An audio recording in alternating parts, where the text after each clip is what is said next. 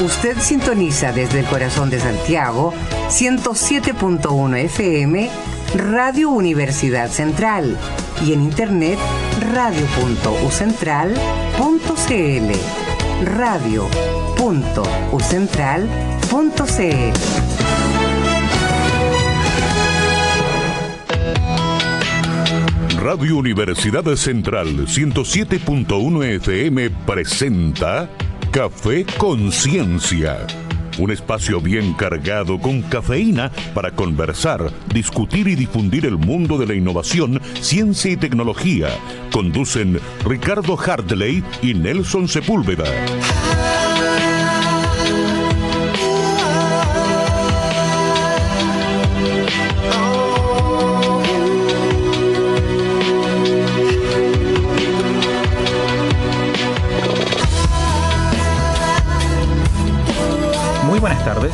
Estamos en otro capítulo ya de Café Conciencia. Eh, para seguir la discusión debido a ciencia, tecnología, innovación, academia y el día de hoy de otra área, ya tuvimos a, César de invitado de Arte y Humanidad, pero ahora tenemos a la, una de las grandes representantes y también en redes sociales que aparece a cada rato con algún comentario interesante, ¿cierto? Sí, gracias. Ah, Muchas gracias por lo de comentarios interesantes. Sí, por favor. Pero antes de eso, bueno, nos acompaña también Nelson, eh, Bárbara, de redes sociales. Y Carolina, por favor, preséntate. Eh, bueno, eh, yo ya me, me, dijiste mi nombre, Carolina Gainza, ¿cierto? yo soy socióloga eh, tengo un magíster en estudios latinoamericanos de la Universidad de Chile, soy socióloga de la Universidad de Chile también y eh, estudié un doctorado en la Universidad de Pittsburgh en literatura. Después me fui para otro lado. Así de la sociología a la literatura. Eh, ¿La literatura qué temas especiales? ¿Algo global? Ah, bueno, trabajo con principalmente con literatura digital. Ese es como mi gran tema de investigación. Eh, ahora mismo estoy trabajando en un proyecto Fondesit sobre cultura digital en Chile, que no es solo sobre literatura digital, sino que eh, también aborda eh, las áreas de cine y, música. En el fondo para ver cómo ha cambiado el panorama en estas tres áreas con la entrada de las tecnologías digitales tanto en, términos de creación como en, en, la circulación de estas áreas, ¿cierto? en la recepción de estas áreas. Ya, lo que me interesaba era ver cómo ha cambiado el modo de producción cultural. ¿Y con qué, la te ¿qué te pareció la Vuelta a Chile? La Vuelta a Chile. Mira, ¿sabes qué? Eh, yo volví en el 2000, en el 2011, ¿ya? En el 2011 y, y la verdad es que para mí para mí no, no, fue, no fue tan difícil como sí he visto que ha sido para mis compañeros. Yo me fui con, yo estudié con una beca, con la beca Chile. O sea, yo, yo viví la transición de la beca Presidente de la República a las becas Chile. Oh. Eh, y vi también el boom que hubo con las becas Chile de llegada de becarios en el, creo que fue como por el 2009, 2010. Y yo ya en esa época, cuando en Pittsburgh la verdad es que no llegaba nadie a estudiar, casi ningún chileno, y en esos años llegaron muchos. Y yo me preguntaba ya en ese momento, ¿qué va a pasar con todos estos estudiantes cuando lleguen a Chile? Bueno, muchos nos preguntamos, pero digamos que la parte central no se preocupa. Pero a mí la verdad es que no, a, mí, no me, a mí no me fue mal, pero sí he visto lo que ha ocurrido en nuestras áreas en Sí, es un, tema Lo vamos a ir conversando a medida que vaya transcurriendo el programa. Pero hay otra cosa que me pareció muy interesante de tu Twitter, de ah. esto, defendiendo la cultura libre y la libre circulación del conocimiento. Ah, sí, en eso estoy hace mucho tiempo. Eh, y básicamente por, por mi investigación porque mi investigación trata sobre, como te decía, el cambio en el modo de producción cultural con la entrada de las tecnologías digitales.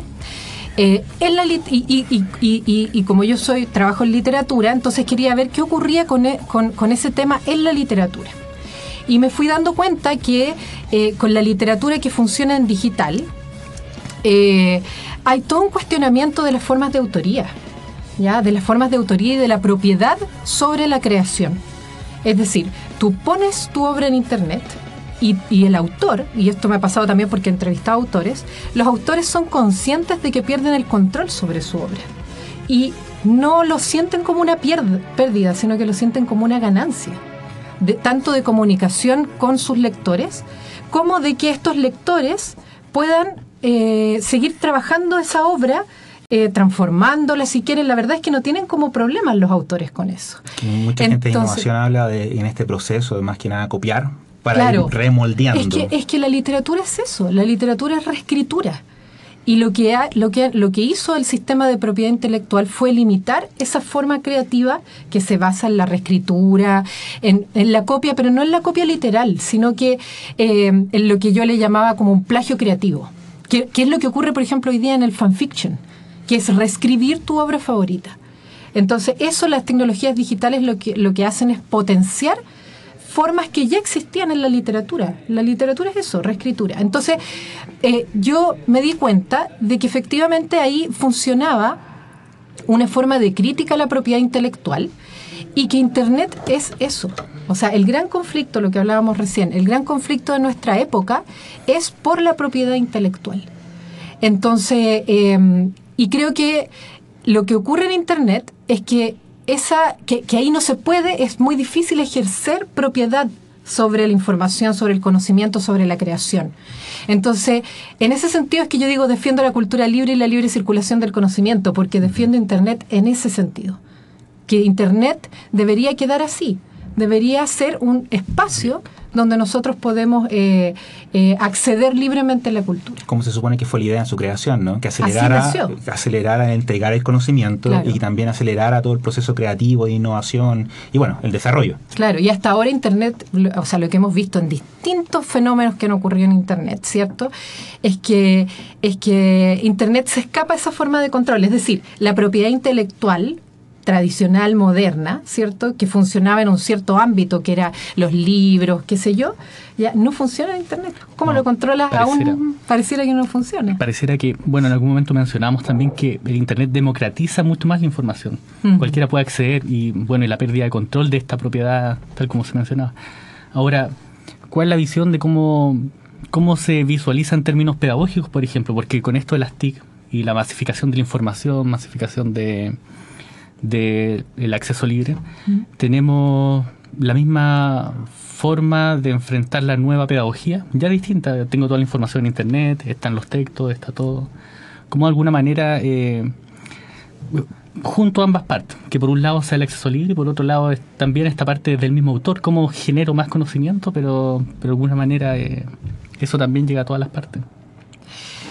Eh, a ver, yo creo que, que ahí em, efectivamente hay un cambio en el modelo pedagógico porque podemos acceder a más a más mm. conocimiento. Instantáneo. Instantáneo, más, fácil, más fácilmente, ¿cierto?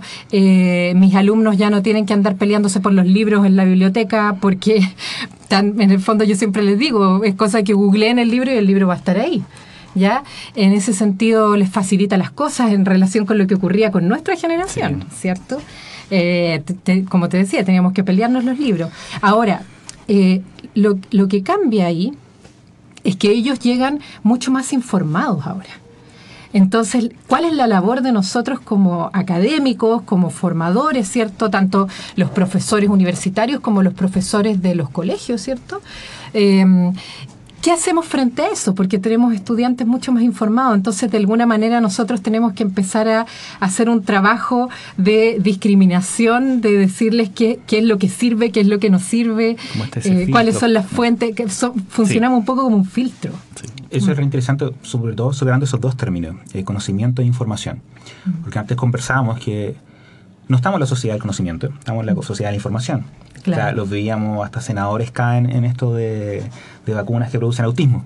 Entonces, hay un tema ahí que el académico quizás debería empezar a cambiar su función, ya que esto aprendizaje basado en, la evidencia, etcétera, mm. pero quizás es la evidencia que trae el estudiante mm. para que en sí la clase directa se, se, transforma en un taller o una especie de taller.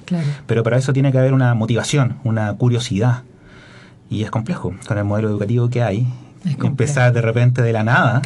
Bueno, muchachos, ahora funcionamos en base a su curiosidad. Sí. ¿Cómo abordamos esto?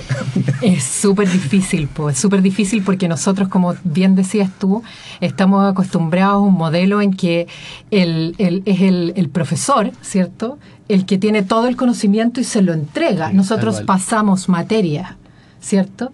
Pero hoy día eso se hace muy difícil porque, porque en el fondo esa materia que nosotros antes teníamos de alguna manera el, dominio sobre ese conocimiento, hoy día ya no lo tenemos. Ellos, ellos, ellos pueden acceder a, ese a, a esa información fácilmente. Entonces, claro, lo que te decía, yo creo que nosotros más bien tenemos que empezar a funcionar de alguna manera como críticos, ejercer una función crítica ahí. Y por eso yo creo que, por ejemplo, las humanidades son súper importantes para em, eh, trabajar en, conectarnos con estas problemáticas eh, y, trabajar en el desarrollo de la reflexividad, del análisis, de, generar cierto em, sociedades y sujetos más críticos y reflexivos que sean capaces de eh, discriminar eh, frente a todas estas fuentes de información, qué es lo que, eh, lo que sirve, de lo que no sirve, lo que es verdadero, lo que es falso, eh, etcétera. Ahora dentro de ello es crear también una cultura entre los académicos. Y en crear esa cultura, las agrupaciones de académicos tienen mucho que decir ahí. Por eso mm. me llamaba mucho la atención tu participación en redes de investigadoras o en redes de investigación en arte y humanidades Ojalá que no sea una pregunta de aquí a cinco años que se repita, pero hay que hacerla ahora. ¿Cómo es tu rol de mujer en este contexto ah. de, lucha de, este espacio? Sí, mira, la verdad es que en las humanidades hay hartas mujeres. Yo creo que de hecho somos mayoría en las humanidades. Entonces eh, eh, conversábamos, me acuerdo con el, Matías, fue a, Matías Ayala, que es el presidente de nuestra asociación, eh, fue hace poco a, una, a un encuentro en Temuco eh, donde hubo todo un reclamo en Twitter donde que era panel de hombres y no sé qué. Entonces con Matías discutíamos porque decíamos, en realidad nosotros en las humanidades no tenemos tanto ese problema porque las mujeres participamos bastante. Pero yo estaba pensando, sí, si bien somos mayoría, ¿ya? Cuando en el espacio público aparecen más hombres que mujeres. Eh, y, y, por ejemplo, me puse a mirar los premios nacionales en ciencias sociales y humanidades y solamente hay dos mujeres, la Carla Córdoba, que es eh, filósofa, si mal, si mal no recuerdo, y la Sonia Montesino. Entonces, también, si bien yo creo que en la ciencia es mucho más fuerte ese tema, ¿ya? Em, es, mucho más problemático, en las humanidades no deja de ser un problema, porque eh, a la hora de entrar en el espacio público, ¿cierto?, a discutir eh, problemáticas que aquejan a las humanidades o el tipo de investigación que realizamos, eh, son más hombres las voces que encontramos, son voces más de hombres las que encontramos ahí. Entonces ahí también hay que hacer un trabajo de visibilizar eh, todas esas voces femeninas que están tan presentes en las humanidades. Obvio. Y el apoyo de, la, de conformar estas redes, porque la red de, investigación en arte y humanidades, ¿cuánto tiempo tiene? Es súper es súper nueva. Somos unos bebés comparados con las eh, organizaciones de la ciencia. Eh, a ver, nosotros surgimos en marzo del 2016 eh, o sea, recién ahora nos, estamos, nos formamos como asociación así legalmente, pero como agrupación surgimos en, marzo del 2016, eh, motivados por una mujer que se tomó eh, la voz aquí, que, es la Lonera Amaro, que es parte de nuestra asociación también. Y, y esto surge por el descontento que era palpable entre todos los investigadores por las formas de evaluación de Fondesit. Eh, y por el lugar marginal que tenían las humanidades y las artes dentro de la asignación de recursos. Eh, y también esa marginalidad se daba también en las formas de evaluación, porque se nos imponía, se nos estaban imponiendo criterios de las ciencias a las humanidades que funcionan de otra manera. Entonces, eh, de ahí surge esta asociación.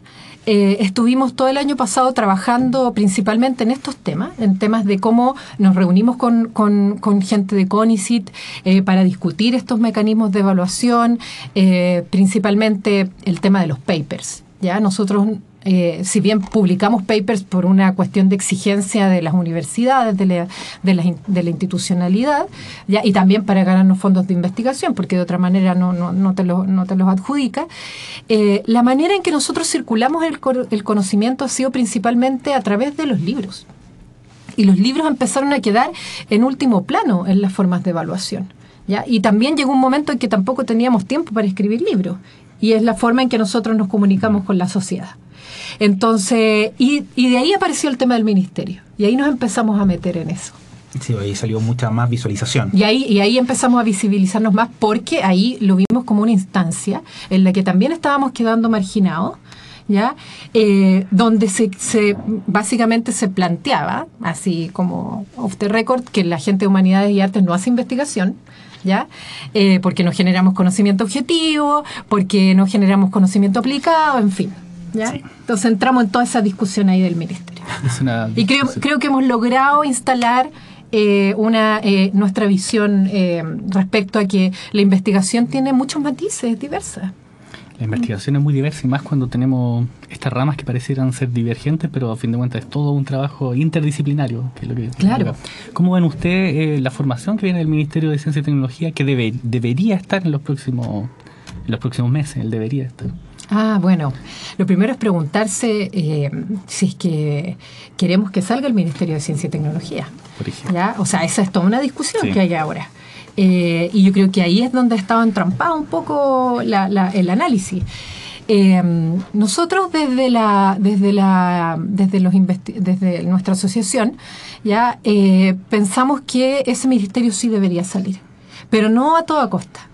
Creo que hay cosas que, que se tienen que, mm, que, que- que discutir profundamente. Por ejemplo, últimamente el- el- el- la discusión sobre el ministerio ha estado entrampada en el tema de la innovación. ¿Qué es lo que entendemos por innovación? Eso yo creo que es una pregunta que se tiene que hacer. Eh, y porque la innovación no es solamente conocimiento aplicado a la industria. No es solo eso. Pero el problema es que creo que en sus inicios, eh, en, en la discusión de la innovación en el ministerio, fue entendida de esa manera. Entonces eso deja fuera a todo un, a un- un ámbito de, de, de- de investiga- de- de investigación, no solo de las humanidades, sino que de, de las ciencias también.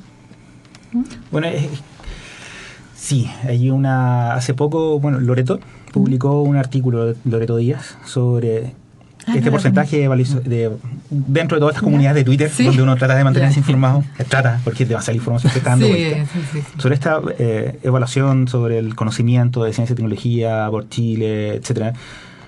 Pues ya comentábamos con Fernando, que llamaba mucho la atención que nos hubieran preguntado, ya, ¿y qué entiende usted por ciencia? ¿Qué Claro. entiende usted por tecnología? Mm. Y desde quizás antes de los 80, Mm. no soy muy erudito en el tema, pero al menos he leído textos de los 80 que llamaban a formar ciencia para Chile. Claro. Pensando en que nosotros tenemos una cierta cultura, un cierto dominio territorial, un cierto desarrollo poblacional de ciertos núcleos que debería adaptarse a lo que necesitamos, pero no están haciendo el camino al revés. Entonces, esa discusión es- también es de profundidad y no solamente pensar, bueno, ¿y cuánto vamos a ganar por el número de innovaciones que se van a estar haciendo? Justamente. Que parece que se ha tirado para allá la discusión. Justamente, es que yo creo que son preguntas fundamentales. ¿Qué es lo que entendemos por ciencia?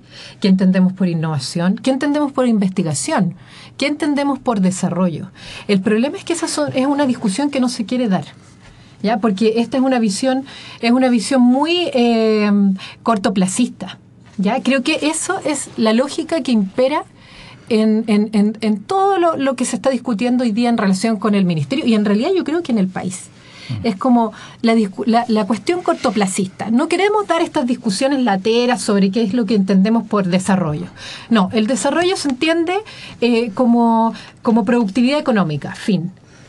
Y, y no es así, y, y hemos visto, y si nosotros miramos la historia de nuestro país, eh, el entender el desarrollo de esa manera ha generado grandes conflictos y problemas en el desarrollo mismo. Entonces, eh, es una discusión que se tiene que dar. Y yo creo que desde, tanto, de tanto desde las ciencias como desde el trabajo que nosotros hemos hecho desde la asociación, eh, hemos lagra- logrado instalar la necesidad de realizar esa discusión. Bueno, hay que generar, o sea, alguien tenía que generarlo y ha sido maravilloso que desde el ambiente más social o ambiente académico, pero involucrando a todo el mundo, se haya hecho, más que por una universidad, que Claro. uno hubiera esperado que como entes generadores de conocimiento y que se autodeclaran generadores de conocimiento y generadores de discusión en la sociedad, bueno, si ellos no lo hicieron, han hecho otras organizaciones que lo han hecho. Y eso Claro. es maravilloso. Lo que pasa es que desde, desde, desde la burocracia, ¿ya? O, o desde quienes hacen las políticas públicas, por supuesto que ellos no van a dar esa discusión. Esa, eh, o sea, no sé si por supuesto, pero ellos están más interesados en que la cosa salga rápido. Funciona. Claro, entonces yo creo que, que, que esa es una discusión en la que nosotros como investigadores nos tenemos que involucrar y tenemos que impulsar. Fantástico. Bueno, vamos a un primer corte, Corte. de música y volvemos con más ciencia, humanidades y todo el resto. Ujú.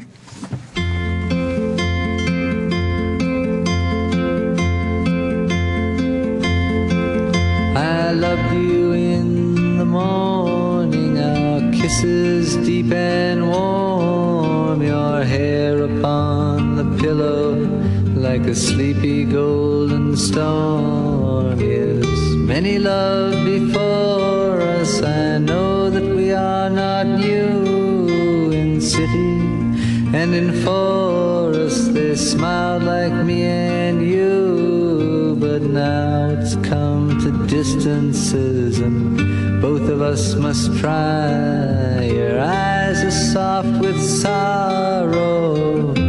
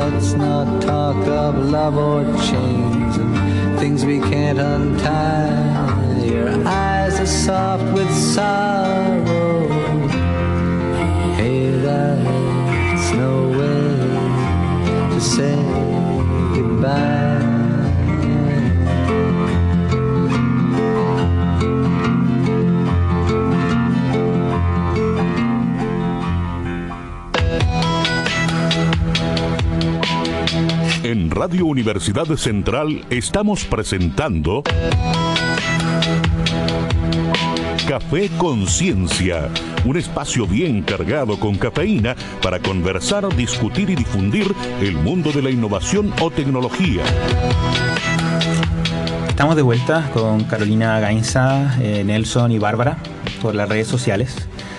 Y bueno, veíamos que íbamos muy rápido, así que vamos a devolvernos. Volver Vamos a respirar. temas. Vamos a volver a presentar a Carolina. No, mentira. nuevamente.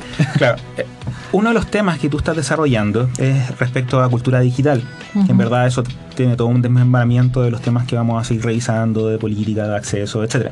Entonces, si nos pudieras comentar el tema que estás desarrollando ahí, cómo lo descubriste y qué implicancias crees que puede tener para Sudamérica y Chile. Bueno, la verdad es que a mí este es un tema que me apasiona y que me... mm, eh, yo creo que empecé... Uy, la cuenta, qué terrible. Empecé como cuando, cuando estaba saliendo de sociología. ¿Ya? No me voy a poner la tera, no, no se preocupen. Pero cuando estaba saliendo de sociología, eh, tuve un seminario donde tuve que leer a Manuel Castells, no sé si lo ubican, que escribió tres tomos sobre la sociedad de la información. Y a mí me fascinó el tema. O sea, es que planteaba cambio, un cambio en el modo de producción y eso afectaba a la cultura, la sociedad, la política, los estados, etc. Entonces yo dije, este es mi tema. Entonces me puse, hice mi tesis sobre los cambios en, en- en los actores sociales y en los movimientos sociales con la entrada de lo digital. Esa fue mi tesis de sociología. Después me fui a hacer un magíster en, en estudios latinoamericanos, donde trabajé en, en los movimientos sociales en Internet, como el, el movimiento zapatista, el movimiento por los foros sociales mundiales que había en, en esa época. Eh, y luego eh, tuve la oportunidad de irme a, mm, a Estados Unidos a Pittsburgh, básicamente siguiendo a mi marido, que él se fue a hacer un doctorado allá. Entonces yo estaba allá y dije, ¿qué hago aquí? ¿Qué hago en cinco años? O me quedo en la casa o estudio. Entonces me habían, eh, me- me- un profesor que yo tenía acá me contactó con el profesor, un profesor de la Universidad de Pittsburgh, el director del Departamento de Literatura en esa época. Y, y bueno, y, y yo fui sin ninguna expectativa. Yo quería que me dieran un trabajito o algo así. Y me ofrecieron entrar al doctorado en literatura. Y yo, la verdad es que era algo que nunca había pensado, pero me gustó ese doctorado porque era más de teoría cultural. Más que de literatura tradicional, era de estudios culturales. Entonces, ya entrando, entré, di el TOEFL así, porque yo nunca había estudiado inglés. Llegué allá sin saber nada de inglés. Eh, entonces aprendí en un año, di el TOEFL, lo pasé.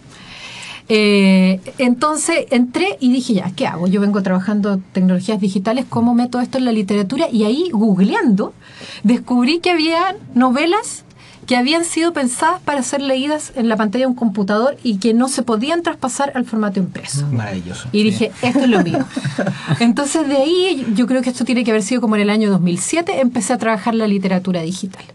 Y eso es lo que he estado hasta ahora. Eh, hice mi tesis sobre literatura digital latinoamericana. Estos son textos muy experimentales, son eh, eh, novelas hipertextuales que tienen un montón de ramificaciones, que, que en algunas tú no puedes llegar nunca al final y eso descoloca mucho a los lectores, porque estamos acostumbrados a leer principio, desenlace, fin.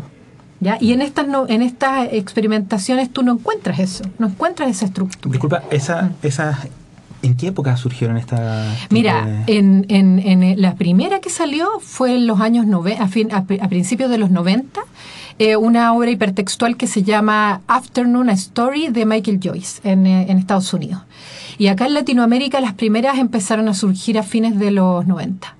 Y la primera novela hipertextual chilena, que es de Carlos Lavé, eh, es del año 2000. Se llama Pentagonal. Están todas en la red, las pueden encontrar fácilmente. Y, y bueno, y en mi proyecto de investigación actual de cultura digital chilena, lo que he hecho es recopilar eh, eh, obras. ¿Ya? Bueno, lo primero que hice fue ver cómo, había cambiado, cómo habían cambiado las formas de circulación de la cultura.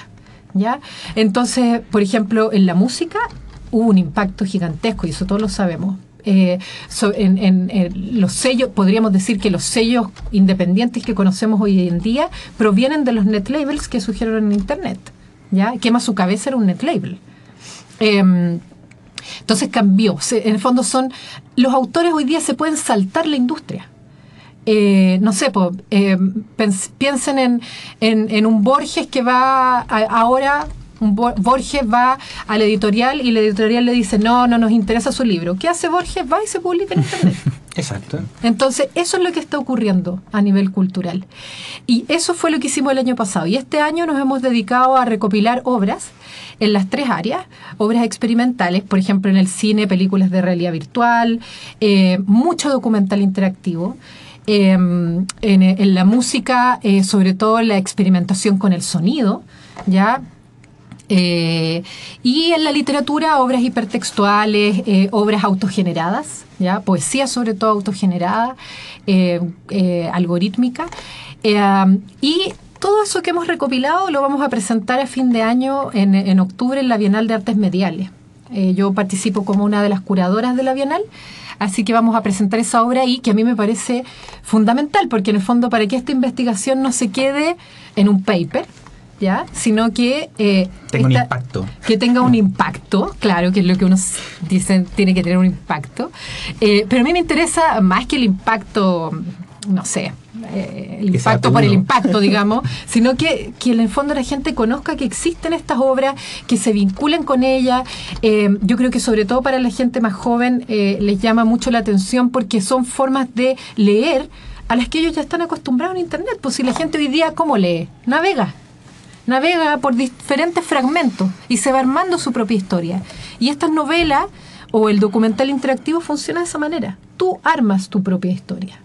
Una pregunta. Mm, Me declaro como un amante de los libros. ¿Cuál es el futuro de, de los textos Siempre preguntan eso. Sí. Pregunto el futuro. Muy bien, Veo muy esto hipertextual, se masifica de alguna manera los e-books, tenemos los sistemas operativos en los celulares, en otros tipos de dispositivos. ¿Cuál es el futuro de los libros y cómo se confronta con esta cultura digital que cada vez parece ser más masiva? Claro, lo que pasa es que en general eh, se, se- se- se piensa que la entrada de lo digital significa la muerte del libro. Y eso no es así. Son dos sistemas que conviven. Eh, yo creo que al libro le queda mucho tiempo por delante, al, tiempo, al, al libro impreso, al libro que nosotros conocemos. Pero eso no significa eh, que no puedan surgir otras formas, otros formatos el, eh, de, lectura, ¿cierto? Eh, que, que, son, que hay que entenderlos en su diferencia. Eh, en general, desde, la- desde mi punto de vista, en la literatura hay una visión muy apocalíptica en relación con, la- con lo digital, con la idea de que lo digi- la- las tecnologías digitales significan dominación, opresión, el fin del libro, una cultura degradada, ¿ya? Y no es así. Eh, y esto ha ocurrido en todos los momentos de la historia con la entrada de nuevas tecnologías. Cuando apareció la escritura, ¿ya? Se planteaba, ya no, no me acuerdo quién era, pero se planteaba que la escritura era una degradación eh, de la cultura, porque lo que primaba en esa época era la oralidad. La cultura se transmitía a través de la oralidad. ¿Cierto? Lo mismo estamos viendo hoy en día. La cultura digital pareciera ser una degradación de la cultura. No es así, sino que hay que entenderla en su diferencia y en el diálogo que genera con la cultura impresa. ¿Ya? Ahora, dentro de, de ese poder tener acceso, ¿qué tanta, ¿qué tanta educación hay en los escritores, los generadores de este tipo de, de instrumentos, de dónde publicar sus trabajos? Me refiero, por ejemplo, es súper fácil hacerlo ahora, toda la razón, pero el Sí. profit que se llevan las compañías y la exposición es totalmente diferente. Sí. Pasamos de Amazon, que tú te quedas con un solamente un 30%, a otras editoriales online o digitales que te quedas con el 90%. ¿Hay un conocimiento en Chile o hay eh, lugares donde se esté dando ese conocimiento? No, la verdad es que yo creo que hay mucho desconocimiento. De. O sea, en la investigación que yo hice, eh, yo creo que los que son más conscientes de ese tema son los músicos. Pero porque yo creo que a ellos les pegó fuerte antes, hace, hace ya, no sé, más de 10 años, eh, la, la crisis de la industria. Napster haciendo Sí. de la suya en esa época. Ellos entraron, claro, claro, ellos tuvieron esa discusión hace mucho tiempo ya. Mientras que en la literatura y en el cine hay mucho desconocimiento en relación con, eh, con, con- con cómo funciona este mundo. Ya la mayoría, por ejemplo, de los autores no utilizan ningún tipo de licencia cuando publican en internet. ¿Ya? Eh, porque básicamente me da la impresión como de que, de que está esta idea un poco romántica de que a mí me interesa que me lean. Es que esa es la principal motivación de un, de una, de un artista, creo yo. O, al menos lo que yo he visto en mi, en mi investigación. A la mayoría de los escritores o de quienes hacen eh, cine les interesa que los vean, que los lean. Eh, y después viene eh, la, la- la preocupación por la ganancia. No es que ellos estén ausentes de eso, no es que no les interese eh, eh, generar algún tipo de ganancia con lo que hacen, pero es secundario. Por eso yo pienso que eh, la lógica hacker funciona muy bien para entender la lógica de los artistas también. ¿ya? No es que no les interese la ganancia, pero su principal motivación es ser felices, que la gente conozca su, lo que hacen. ¿ya? Entonces, por eso yo creo un poco el desconocimiento. Cuando se preocupan es cuando, cuando ven que alguien está eh, eh, como profitando con su obra. Ahora, Ya. bueno, quizás generar esa, esa educación, Sí. porque es un tema que se debe colocar quizás al mismo nivel. Estoy pensando en mucha discusión en ciencia, algunos premios nacionales hablando que uno hace ciencia por curiosidad. En verdad, Claro. esa no es la realidad. Uno No. está haciendo ciencia porque es un trabajo Claro. que nos gusta mucho, pero es un trabajo. Entonces no es solo curiosidad y no es por el bienestar de los pueblos, es un trabajo como cualquier otro, que tiene a uno la suerte o no de poder seguirlo desarrollándonos. Pero en ese mismo, eh, hablando de esas restricciones, está, bueno, hace muy poco dice el gobierno exigirá guardias armados en los casinos tras fatal tiroteo en Monticello. Entonces, es una lógica de prohibir, prohibir por vivir, en vez de educar, educar, educar. Claro. Y lo estamos viendo con este tema de propiedad intelectual. ¿A quién le voy a eh, tributar la propiedad? Mm, En un paper tengo 10 personas que estuvieron involucradas, pero ¿de Claro. quién es? En la literatura igual. Tengo que respetar esa propiedad, tengo que enseñarla y no simplemente llegar a restringir y acusar. Eh, ¿Cómo lo ves tú en la humanidad digital ese tema? Lo que pasa es que eh, e- esta cultura del prohibir tiene que ver con lo que hablábamos en el bloque pasado, ¿cierto? Eh, la, la- la propiedad intelectual, yo no soy una experta en derecho ni nada, pero al menos desde lo que yo entiendo, eh, funciona bajo esa lógica del prohibir. De, prohibir y que hay ciertos años, ¿cierto?, que se tienen que respetar para poder usar la, la- la obra.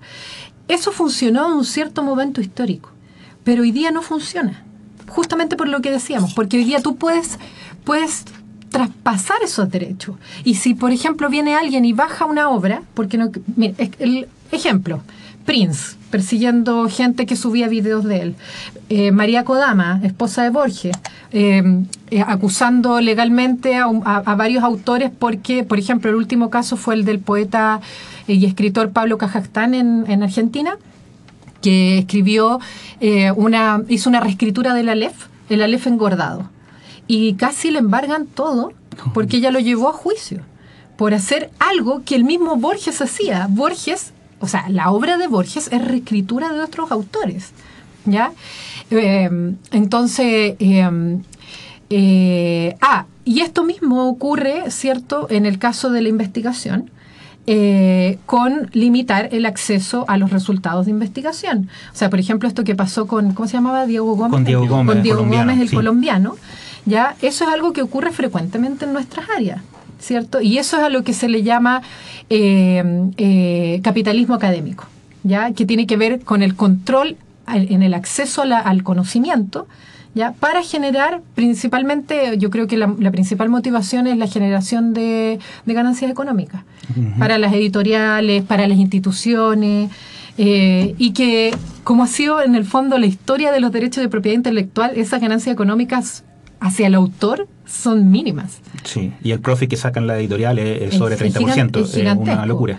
Entonces, yo creo que nosotros como, como, en mi caso, como activista de la cultura libre, son cosas que tenemos que denunciar, boicotear, eh, eh, luchar para que, para que esas cosas no ocurran y para que el acceso siga siendo abierto. Absolutamente. Bueno, entre paréntesis, Diego ahora está enfrentando un, un juicio por haber compartido la tesis de X personas. Él la subió a, a estas plataformas como tipo eh, ResearchGate o Ujú. que comentábamos que tenían ciertos roces con la propiedad intelectual. Claro. Pero el tema es que está, en eh, está puede ser sometido a ocho años de cárcel Claro. por compartir Por una tesis. Claro, que es cual lo es que una- hacemos todos nosotros. Locura. Por lo tanto, bueno, solo como paréntesis, lo- los llamo, por favor, si pueden, en Google. eh, Se llama compartir no es delito o sharing is, is not illegal, porque él necesita plata, está aceptando donaciones y hay todo un movimiento por él. Así que, bueno, eso como entre paréntesis. Ahora, en esto, ¿qué parte de responsabilidad tienen los investigadores y los académicos en haberse alejado tanto de este activismo político? Bueno, yo creo que eh, eh, es una cosa que vengo pensando hace tiempo y que, y que le he dicho en algunas ocasiones, que yo creo que al menos desde, desde el área en que yo me muevo, las humanidades, eh, hay, tienen que, que, yo creo que hay que hacer un mea culpa.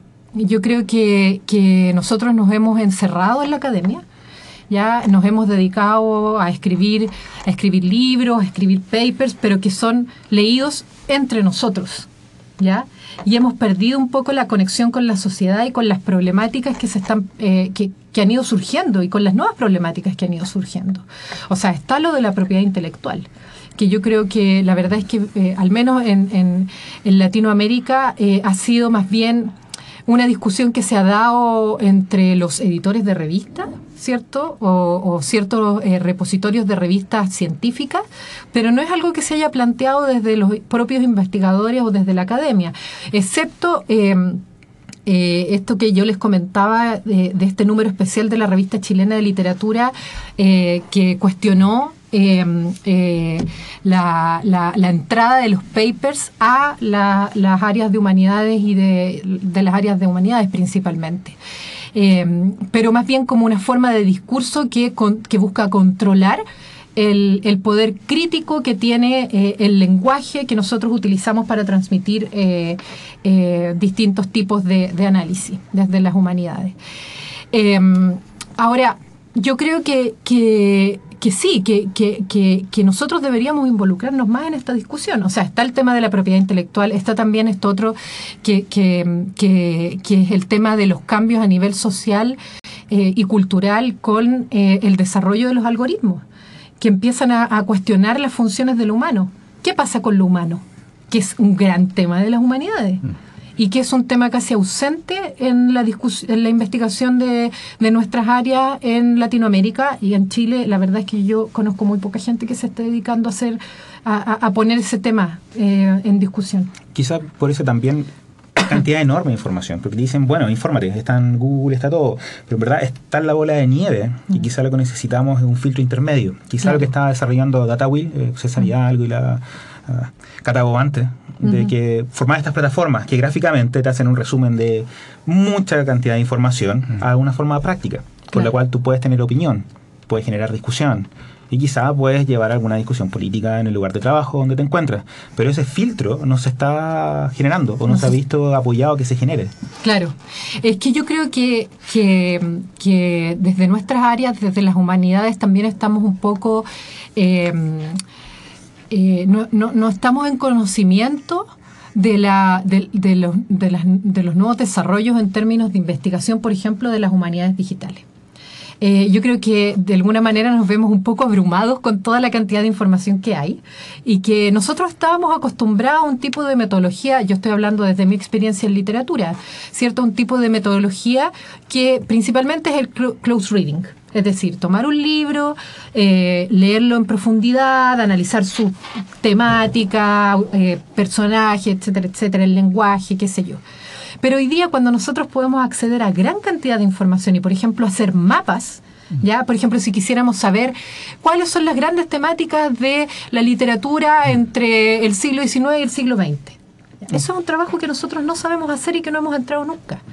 Ya, pero por ejemplo, que sería súper útil, ya, sí, no nos va a dar una visión profunda de un texto, pero nos va a dar un panorama a partir del cual podemos entrar y agarrar ciertas cosas de ese mapa que se repiten. ¿Ya? O sea, que se repiten. desde herramientas súper básicas de minería de texto, esto es claro. maravilloso. Hablábamos con Fernando, por ejemplo, de la Universidad Estatales. En su uh -huh. misión, la palabra que más aparece es conocimiento. Claro. Pero nos extrañamos súper bien para generarlo. Y lo están comunicando según la regla del juego, que son paper. Sí, y a la sociedad, ¿cómo? Claro. No sales Explora, hay un par de iniciativas más, pero no hay una real, no hay un real compromiso de cómo hacerlo. Claro, yo, yo al menos estoy tratando de hacer con el poco conocimiento que tengo, ya eh, yo hablo mucho de tecnología, pero soy bien ñurda en tecnología, ya, pero, pero desde el poco conocimiento que tengo, creo que, por ejemplo, he tratado de, eh, de, de, de mostrar y de hacer accesible la, los resultados de mi investigación a través de una página web y en mi próximo Fondesit estoy introduciendo eh, herramientas analíticas de las humanidades digitales, por ejemplo, para visualizar la literatura digital a nivel latinoamericano, tener una cartografía crítica porque no es solo mostrar qué es lo que hay, sino que además decir, mire, esto es lo que hay y con un análisis de lo que hay. ¿Cierto? Esa yo creo que es como la función crítica que nosotros tenemos que, que realizar. Esta redirección. Claro, sí. justamente. Bueno, vamos a un segundo corte y volvemos ya con la última parte de la conversación con Carolina.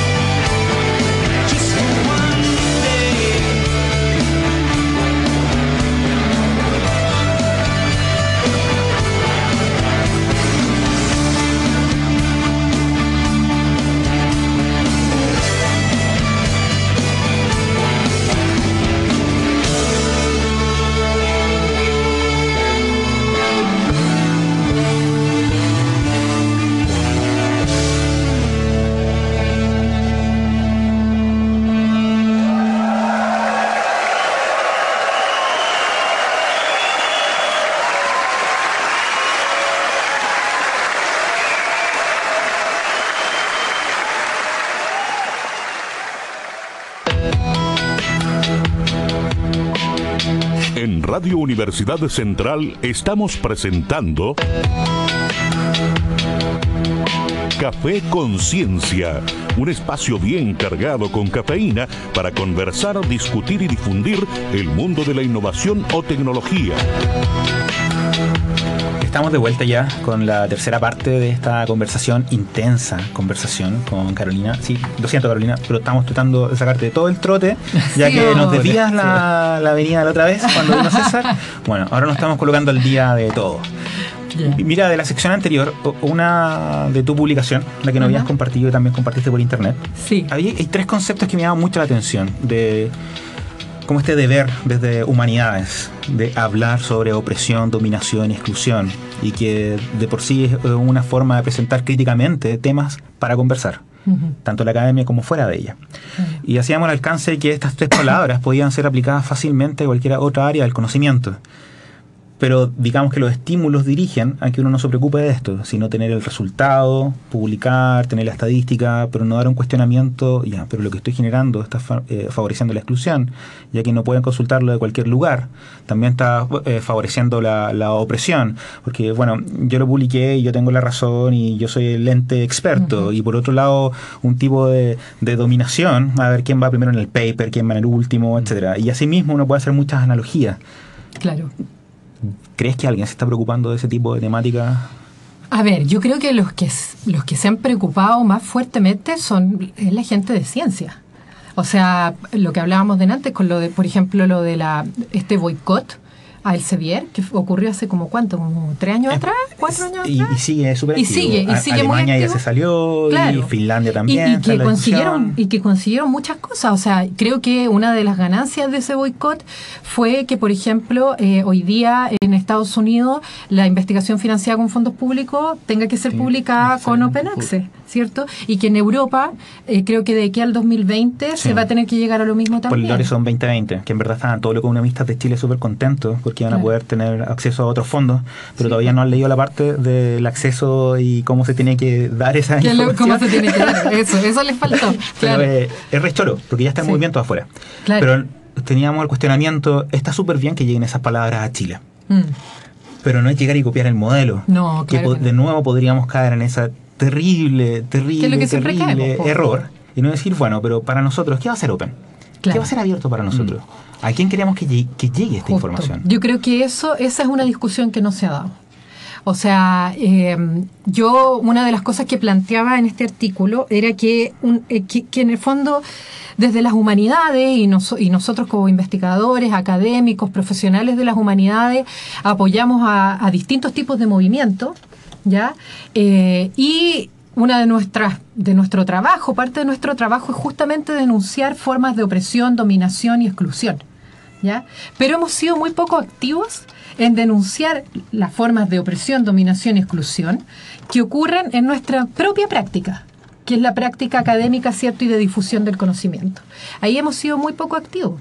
Y yo creo que, que, por eso te decía, es una discusión que no se ha dado, que es lo que vamos a entender por Open Access acá. O sea, de hecho, hoy día podríamos decir que efectivamente en Latinoamérica casi todas las publicaciones son Open Access. Porque, lo que- porque además también, ¿quién va a pagar por ellas? Si en el fondo, Sí. por las que pagamos, son por las que nosotros consideramos relevantes o que tienen mayor legitimidad, que son las publicaciones europeas, las publicaciones estadounidenses. Entonces, ¿qué, ¿en qué deriva eso? En que finalmente, como dijo, ya no me acuerdo en qué contexto fue, pero que se dijo que Cielo era la favela de la publicación académica. El amigo del Sevier. Lo podemos del decir, sí, con todo el, el amigo del Sevier, el director del Sevier. que Ah, ya, la no sabía yo que no me de acordaba eran- quién era. Sí, eran son favela. Claro. Y eso está... Pero no, este tipo de palabras que a nosotros nos deberían preocupar, nos llega a la difusión de ese tipo de discusión a la comunidad académica en Claro. Chile. En el extranjero no, en el extranjero hay mucha investigación de repente y desde los mismos cuerpos, estos bibliotecarios haciendo investigación Claro. afuera es súper común. En Chile no está la misma cultura, por lo tanto la difusión debería ser más amplia. Claro, pero además también- No, no ha sido. Otra, además, otra cuestión que se da es que cuando nosotros nos evalúan, nos evalúan por publicar justamente en esas revistas eh, estadounidenses, europeas, por las que hay que pagar, con los mismos fondos públicos, ¿ya? que generaron la investigación, ahora tenemos que pagar para acceder a resultados de la investigación que se hizo acá en. Chile, claro. Eh, ¿Y por qué entonces no darle mayor relevancia a las publicaciones que se generan acá con Open Access? ¿Por qué, por qué no darle ese? Si en términos de calidad, ¿cierto? Eh, no tienen nada que envidiarle a las otras revistas, creo yo. Eh, en términos de los procesos de evaluación tampoco. Entonces, yo creo que ahí es un problema del sistema, que hay un círculo vicioso. Entonces, que la institución le exige al académico que publique en ciertas revistas, que te valoran por la publicación en esas revistas, ¿cierto? En desmedro de eh, las revistas o el tipo de, de- de- de conocimiento que nosotros publicamos acá en las revistas latinoamericanas. Oye, solamente dos comentarios. Yo me considero como un entusiasma del, entusiasta del Open, pero la que de repente me aterriza entre todas estas conversaciones es una amiga Bárbara, que te va a topar ahora, te vas a topar en este panel de editores que Ah, tienen que ya, participar. Bueno, ya. Bárbara va a estar ahí y ya me cuestionaba eso. Sea, no es solamente llegar y traer el Open a Chile, Ujú. debe entender. Y yo creo que a pesar que muchos investigadores publican en cielo, tú les preguntas qué es Open Access. Y ahí, por ejemplo, hay una palabra clave, dice eh, acceso digital. Claro. Y, y ese tipo de conversaciones todavía no las hemos no se han desarrollado. dado. No, Y son cosas que, que se tienen que dar. ahora, que- y, y lo segundo es, no es Loreto Díaz, la que publicó este artículo que te consultaba, sino que eh, Lorena Díaz. así Lorena que- Díaz. Sí, Ya. valga la aclaración. Muy bien, muy bien. Ahora, con respecto a, a este mismo desconocimiento, ¿qué te parece? Bueno, tú publicaste la columna, a mí me pareció fan- fantástico lo que acep- aceptaban justamente a entender la ciencia y esta aplicabilidad y rapidez. Entonces, si no es aplicable y no es aplicable relativamente rápido, eh, no sirve. No sirve. Por lo tanto, todo el resto está offside y tiene que desaparecer. Eh, esa Es visión que- y de dos personas como con bastante eh, visión y bastante invitaban bastantes lados, como Sol Serrano y Gonzalo Rivas. Claro. Lo que pasa es que, bueno, esa columna la escribimos con Matías justamente en respuesta a lo que había eh, planteado Sol Serrano sobre las humanidades y Gonzalo Rivas sobre la necesidad de que las humanidades se vincularan con la que con la con la con la con la ciencia, ¿ya? En términos de innovación. Eh, ¿Y qué es lo que nosotros tenemos que decir ahí? Bueno, eh, la cuestión es que nosotros eh, creemos que, bueno, Gonzalo Rivas se entiende la visión que tiene, ¿cierto? Él es el presidente del Consejo Nacional de Innovación, donde la innovación se entiende como eh, emprendimiento. Acá en Chile, en Acá en. Chile, Sí. sí, no, por supuesto. Acá en Chile, ¿cierto? Como emprendimiento aplicado a la industria, conocimiento aplicado. ¿Ya? Eso, y lo venimos diciendo hace tiempo, si la innovación se da a entender de esa manera, deja fuera no solo a las humanidades, a la investigación en humanidades en arte, a la investigación en ciencias sociales, sino que además deja fuera a toda la investigación básica en ciencia, ya que no tienen una aplicabilidad inmediata. ¿Ya? sino que más bien lo que nosotros decíamos ahí en el artículo es que esto hay que entenderlo como una cadena. Para que exista ciencia aplicada, tiene que haber una investigación de base, ¿cierto? No puedes entenderla sin esa vinculación. Y lo mismo ocurre en las, en las humanidades. Cuando Sol Serrano dice las humanidades son tan positivistas como las ciencias, por lo tanto tienen que vincularse con el conocimiento aplicado, ¿ya? Ahí lo que, lo que creo que eh, no se está planteando es que en las humanidades y en las artes también existe investigación aplicada e investigación, ¿cierto?, Eh, más básica, eh, donde eh, se busca contribuir al conocimiento dentro de cierta- cier- ciertas disciplinas, ¿ya? que no necesariamente tiene una aplicación práctica, pero que es fundamental para esta otra investigación que quizás puede ser más aplicada, ya como lo que se desarrolla en ciencias sociales o en ciertas áreas de las humanidades. ¿ya? Entonces, eso en el fondo es lo, es- es lo que nosotros queríamos decir ahí, que la innovación tiene que ser entendida en términos más amplios. Bueno, la palabra que está de moda ahí es ecosistema, que mucha Claro. gente lo habla, pero en verdad cuando llega el apoyo desde nivel central, es poco el apoyo para crear ese ecosistema. Claro. Es el puro output se Claro. quiere ahora ya lo más rápido posible. Claro. A mí lo que, perdón, pa- para decir por una favor. cosa bien, bien, bien corta, es que una cuestión que me parece importante es que nosotros hemos logrado eh, eh, que, por ejemplo, el ter- la- la- las formas de creatividad también sean vistas como formas de innovación. O sea, yo creo que o sea, no sé, a lo mejor es como eh, tirarnos eh, demasiadas, eh, ¿cómo es que se llama? Eh, eh, cosas que hemos ganado con nuestro movimiento, pero yo creo que en- dentro de la discusión del Ministerio de Ciencia y Tecnología el año pasado no se hablaba ni de humanidades, ni de arte, ni de creatividad. ¿Ya? Hoy día, por ejemplo, en la última, en las últimas eh, reuniones de la comisión se ha hablado de la importancia de las artes, las humanidades en la innovación y en la creatividad, que cuando nosotros partimos planteando esto nos decían, no, ese, eso de la creatividad no va a entrar, eso es para el Fondart, para el Ministerio de Cultura, no es para, para la investigación. Ahora igual faltan más quizás instancias de, de conversación, Mm. porque hace poco es- es- por un seminario X escuchaba a una artista conocida que decía, bueno, nosotros hacemos arte y nuestro arte es creativo, a diferencia de los científicos que ellos hacen ciencia, como si la ciencia no fuera creativa. Y Claro. uff, que cuesta hacerse preguntas y postergar proyectos y generar nuevas ideas en ciencia Sí, también.